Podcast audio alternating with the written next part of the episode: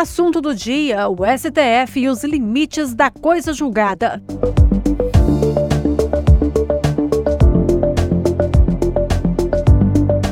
Olá, eu sou a jornalista Sandra Persen.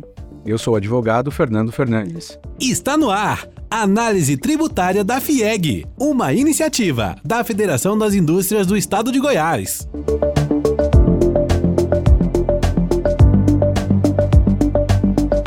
Início de fevereiro, o plenário do Supremo Tribunal Federal considerou que uma decisão definitiva sobre tributos recolhidos de forma continuada perde seus efeitos caso a Corte se pronuncie em sentido contrário.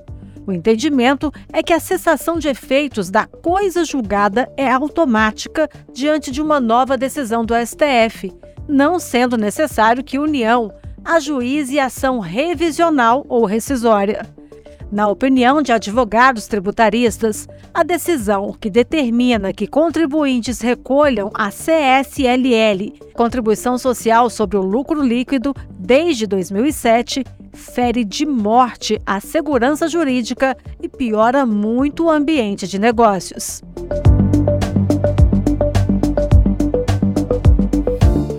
Conversar sobre o impacto dessa decisão com o advogado e gerente jurídico da Federação das Indústrias do Estado de Goiás, Fernando Fernandes.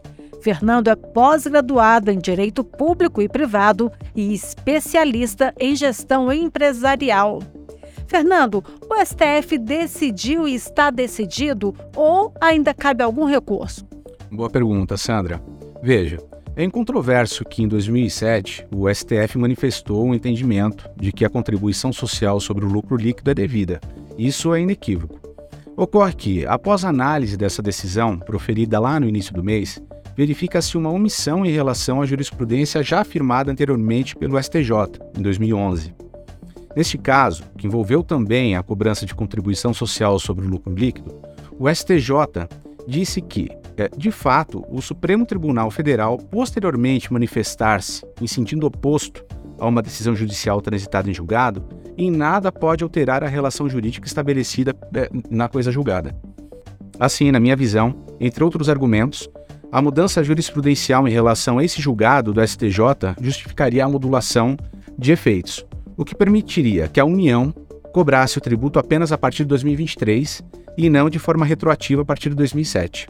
Eu entendo, Sandra, que alguns ministros não se manifestaram sobre esse precedente do STJ, que reconhecia a prevalência da coisa julgada e o que abre a possibilidade dos contribuintes debaterem novamente o assunto por meio de embargos de declaração. E qual que vai ser o impacto dessa decisão? Toda a coisa julgada em matéria tributária está em risco? Olha, a decisão que estipulou a perda de efeitos uh, de uma sentença definitiva vale apenas e exclusivamente para tributos recolhidos de forma continuada, Sandra. Ou seja, aqueles cuja cobrança se renova periodicamente, como é o caso da contribuição social sobre o lucro líquido. Tá? Assim, a decisão do STF poderá ter impacto sobre a cobrança de outros tributos também pagos de forma continuada e com mudanças jurisprudenciais posteriores a exemplo da controvérsia envolvendo o recolhimento de COFINS pelas sociedades prestadoras de serviço. Nos casos de tributos cobrados uma única vez, como é o caso do ITBI, por exemplo, que incide sobre a venda de determinados imóveis, se houver uma decisão transitada em julgado, como a relação é única, esse direito permanece, mesmo após uma decisão contrária do STF sobre o tema. Agora, sobre o aspecto econômico, qual que é o impacto dessa decisão para aquelas empresas, para as empresas, né, e para os novos investimentos no Brasil? É, essa é uma questão muito importante. É, a gente não pode é, duvidar de que a decisão causou uma nova interpretação sobre a coisa julgada. É uma revolução. Ou seja, o que era definitivo já não é mais, indo de encontro ao princípio da segurança jurídica, que na verdade prega a imutabilidade de situações definidas pelo judiciário.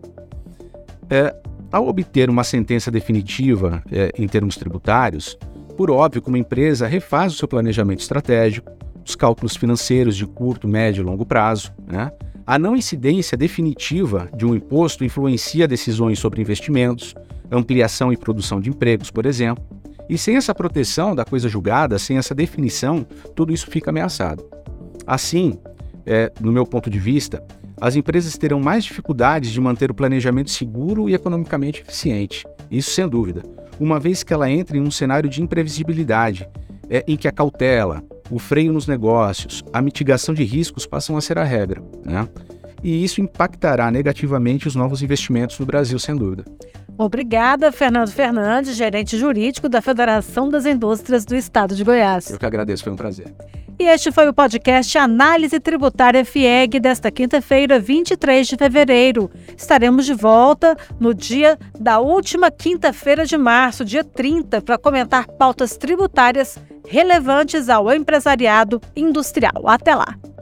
E chegamos ao final de mais uma análise tributária da FIEG para você.